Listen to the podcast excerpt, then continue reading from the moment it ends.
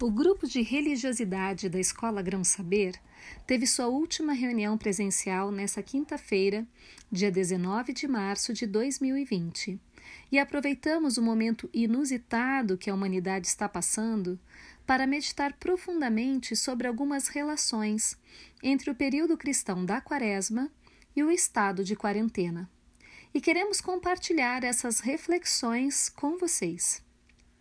A Quaresma é o período de 40 dias que antecede as celebrações da Páscoa. Não dessa Páscoa comercial, regada a vendas e vendas de chocolates, mas aos acontecimentos que são relembrados nesse período e que estão diretamente ligados ao fortalecimento do nosso espírito.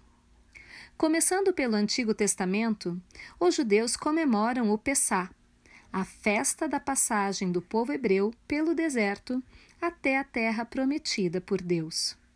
A comemoração da passagem da condição de escravo para a verdadeira libertação.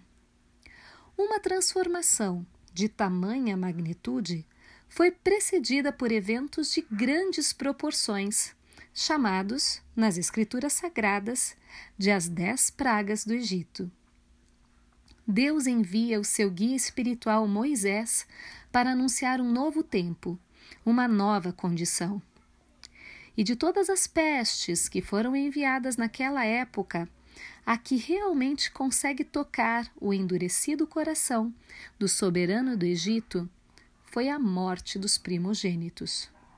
Nesse dia, Deus pede para o seu povo imolar o cordeiro e passar o sangue desse sacrifício nas soleiras das portas de suas casas e permanecer ali em oração e reverência, dentro de casa, porque o anjo da morte visitaria todos os lugares, mas não entraria nas casas que tomassem esse cuidado. Hoje também estamos reclusos, e em todo o mundo, independente de raça, credo, gênero, condição financeira ou status social, temos notícias das mortes e doenças que passam por nós. A pergunta é: com o que é que eu vou marcar minha casa para que logo o anjo da morte vá embora? E a casa aqui é a nossa moradia, sim, mas também é o nosso corpo físico.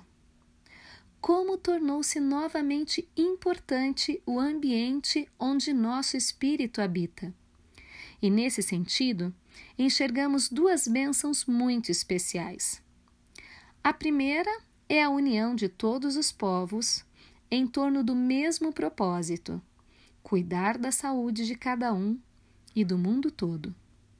Meus irmãos na Itália, na China, na África nunca se tornaram tão importantes e tão reais como com a chegada do coronavírus. E o segundo é voltar ao seio familiar, ao pequeno núcleo que nos suporta e sustenta todos os dias mas que com a correria em que vivemos mergulhados na vida acelerada das grandes cidades, esse tempo tão importante de estar com os que vivem dia a dia conosco absolutamente se perdeu. É tempo de resgatar o que se perdeu. É tempo de olhar para a morte e enxergar a vida. A passagem do povo hebreu pelo deserto, após a libertação do Egito, não foi fácil.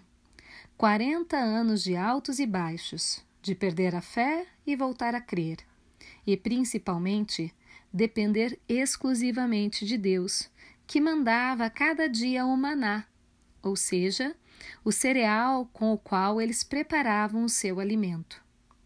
Aqueles que queriam estocar o maná, com receio de que Deus falhasse em sua promessa ou faltasse o alimento para si mesmo, se decepcionaram muito porque no dia seguinte as vasilhas abarrotadas estavam com o maná completamente apodrecido.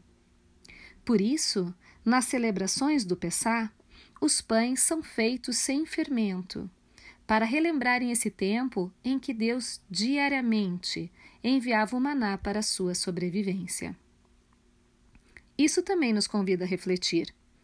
Nessa época de quarentena, muitos estão estocando quantidades e quantidades de alimentos que talvez acabem apodrecendo nas suas dispensas.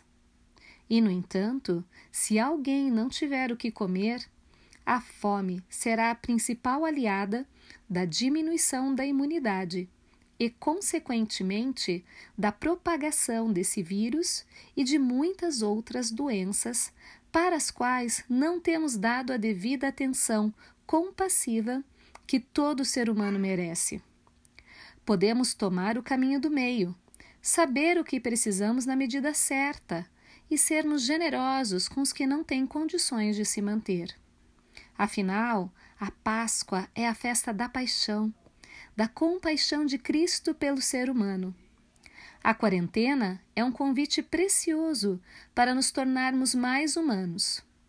Temos em nossas mãos duas fontes de inspiração para as nossas atitudes diárias. De um lado, os nossos instintos, que trazem em seu bojo nossas características mais animalescas, individualistas, consumistas, do medo do que pode vir a acontecer, do pavor até. Do outro lado, a nossa espiritualidade, que nos convoca a sermos benignos, compassivos, generosos, com fé no vir a ser da humanidade, com a vontade de sermos mais humanitários e mais felizes por pensar no outro além de mim. No antigo templo de Salomão, existia um lugar chamado Santo dos Santos. Era um espaço físico, bem no centro, onde acreditava-se que o Espírito de Deus habitava. Esse espaço era fechado por um véu e nenhum sacerdote poderia ali entrar. No momento da morte do Cristo, o véu do templo se rasgou de cima a baixo e encheu de assombros que ali estavam. Essa imagem nos ensina que a morte traz a revelação, a consciência que antes estava encoberta. A consciência é a palavra de ordem nessa quarentena. É preciso estarmos vigilantes e conscientes, sermos sacerdotes do nosso destino e sabermos como agir pelo bem de todos. Nada foi tão excessivamente revelado do que os efeitos desse vírus no mundo.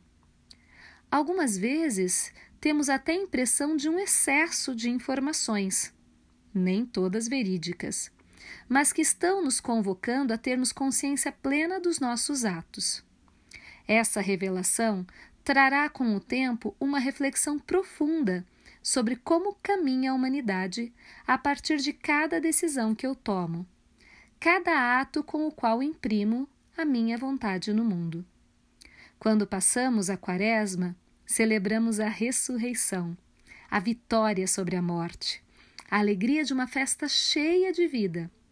Passamos as privações, enfrentamos o isolamento do deserto para chegar à terra que emana leite e mel, para celebrar o amor de Deus pelos seres humanos e pela terra.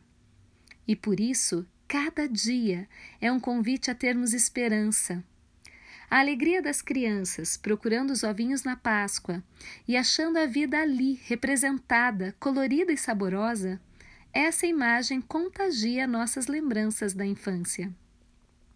De certa forma, é assim que pensamos na quarentena que depois de estarmos em nossas casas, de nos privarmos de tantas ocupações e distrações do mundo, dessa tristeza que nos assola, como se sentíssemos a dor da perda, do luto, de algo que nos falta, poderemos, em um momento glorioso e muito desejado, sairmos às ruas, abraçarmos nossos vizinhos e celebrar a vida que emerge de cada sorriso. E as crianças vão estar juntas nas escolas, rindo e brincando como nunca. E os velhos contarão suas histórias e suas vitórias. E assim vamos inspirar um novo tempo, renovados e com plenitude de alegria. Até lá, vamos elevar nossos melhores pensamentos pelo que vivemos e pelo que há de vir.